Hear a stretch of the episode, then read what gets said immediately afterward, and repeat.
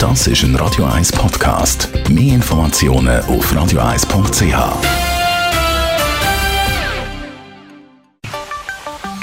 Der Finanzratgeber auf Radio 1 wird Ihnen präsentiert von der UBS. Stefan Stotz von der UBS. Letzte Woche da haben wir über die Finanzierung vom Eigenheim geredet. Heute geht es darum, was man sonst noch muss machen muss. Wie geht es dann weiter nach der Finanzierung? Ja, zuerst mal ganz herzliche Gratulation. Das ist ein grosser Moment. Oder gerade emotional ist das für viele ähm, mega ein lässiger Schritt. Und ich glaube, da darf man wirklich gratulieren.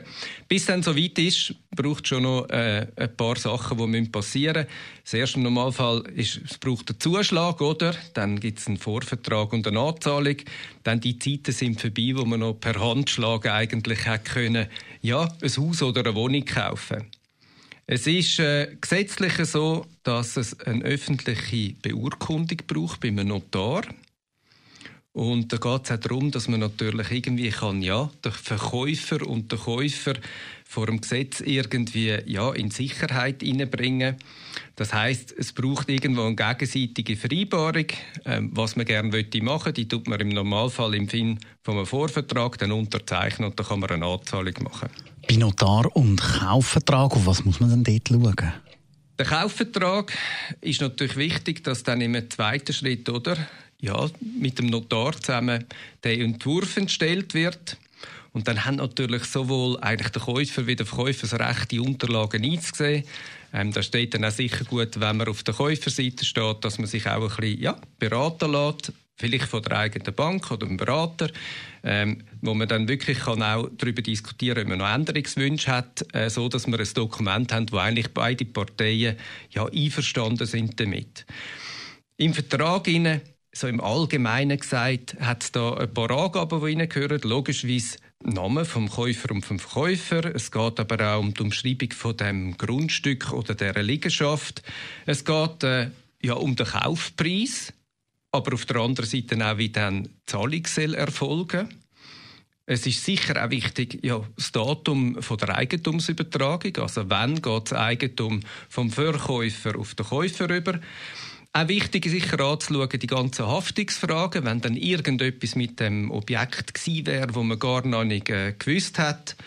Und am Schluss kostet das ja auch etwas. Also wer trägt dann zum Beispiel die ganzen Handänderungs- und Notariatskosten? Tipp vielleicht noch. Ähm, es ist immer besser, wenn man Verträge macht, wenn man nicht unter Zeitdruck ist. Insbesondere dann, wenn man es vielleicht das erste Mal macht. Und der dritte Schritt, der ist ja dann die Beurkundung.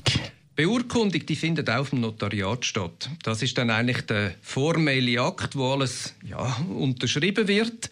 Bevor es dann so weit ist, auch wenn sich beide Parteien schon geeinigt haben, ähm, ja, wie das Dokument soll aussehen dann geht man aber gleich nochmal auch vom Notar seiner Seite her durch die wichtigsten Punkte durch. Zum Beispiel gibt es denn da irgendwelche Pflichten oder Rechte, wo andere haben, so Dienstbarkeiten die auf dieser Parzelle oder quasi dem Objekt ähm, verhaftet sind.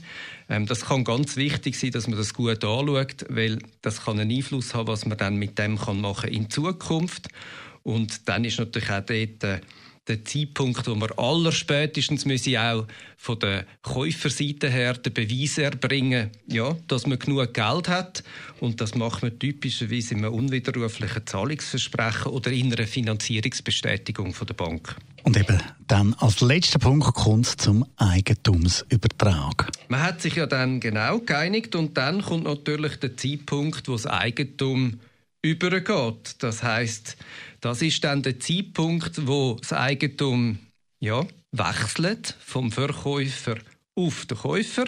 Dort muss man dann sicher sein, dass man sicher alle die notwendigen Dokumente hat, wenn man eine Hypothek hat, wie zum Beispiel die ganzen Schuldbriefe müssen um sein.